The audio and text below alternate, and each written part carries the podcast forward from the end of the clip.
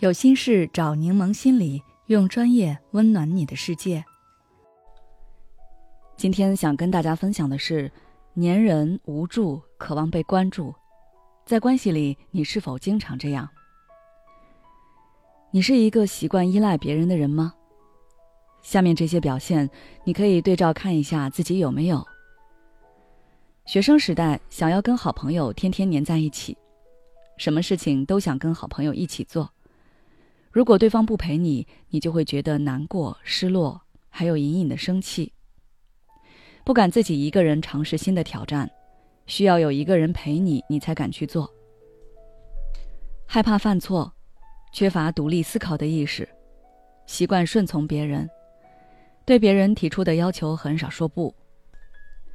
如果谈恋爱了，表现出来的是可能极度缺乏安全感，你会觉得自己很弱小。很可怜，想要对方保护，享受被呵护的感觉，害怕独处，缺乏独立自主的能力，总想要别人陪着你照顾你，即便有时候表现出疏离，也是想要对方来挽留你。内心空虚且不安，如果对方不在你身边，你就会胡思乱想，担心对方会遇到更好的人，然后抛弃你。要是对方提出分手，那对你而言无异于是灭顶之灾，你会感觉自己的天都塌了，哪怕是抛弃自尊，也要挽留对方。虽然这样看，依赖性强的人在关系里表现得很弱，但其实他们也有自己强势的一面。他们会通过哭泣、崩溃、发狂等状态来情感绑架别人，都是你，我才会变成这样，迫使别人按照他们的心愿去做。通过这种方式，他们可以在这场交锋中取得支配地位。比如，朋友没有陪他，他可能就会说：“我真的怀疑你到底有没有把我当成你的朋友，我只是让你陪我一下，你都不愿意。”再比如，爱人想要分手，他可能会说：“如果你离开，那我就死给你看。”如果你自己是这样的人，那我给你以下两点建议。第一，学会长大。不管跟谁相处，你给人传递的感觉都是，对方是独立的成年人，而你是需要被照顾的小孩。但照顾小孩是一件非常累人的事情。一开始，对方可能因为感受到被需要，所以不吝惜自己的照顾。但时间久了，他就会觉得烦，觉得你这个人难相处。你不仅不能给对方提供情绪价值。还会一直消耗对方对你的包容和耐心，所以不要再把自己当成孩子了，要学会长大，自己关注自己的需求，自己满足自己的需求。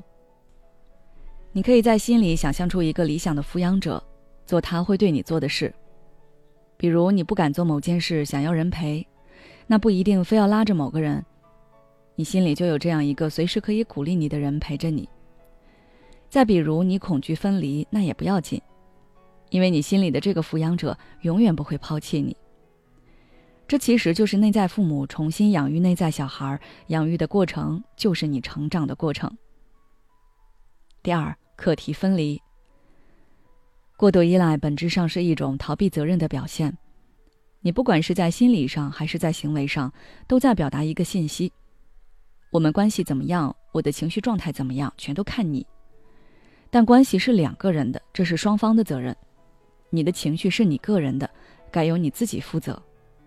所以你要做好课题分离，勇敢承担起属于你的责任，跟别人建立健康且清晰的个人边界。而如果你身边有这样一个极度依赖你的人，那我给你两点建议，分别是：第一，不要大包大揽。也许你一开始是享受照顾对方的感觉。后来是甩不掉，或者已经习惯了，但从此刻开始，你要意识到这样的关系是不健康的。你要有意识的放手，给对方独立的机会。不管对方如何情感绑架你，你都不要妥协。就像送小朋友上幼儿园一样，他一开始肯定不愿意，会哭闹，甚至可能会生病，但是这是他必须要经历的。你可以鼓励他，帮他树立自信，但是必须要放手。第二，提升他的价值感。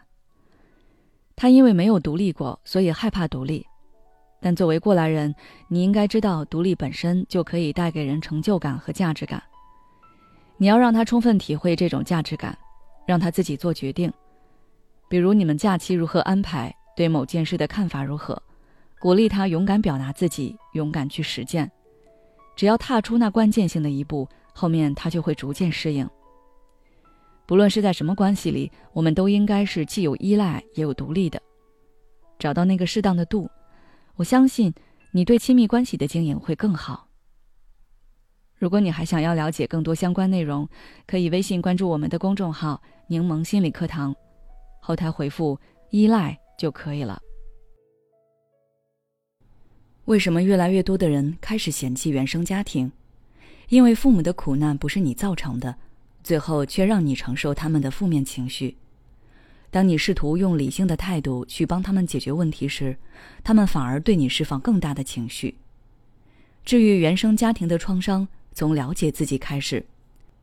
关注我的公众号“柠檬心理课堂”，回复“爱自己”，再难的路我陪你一起走。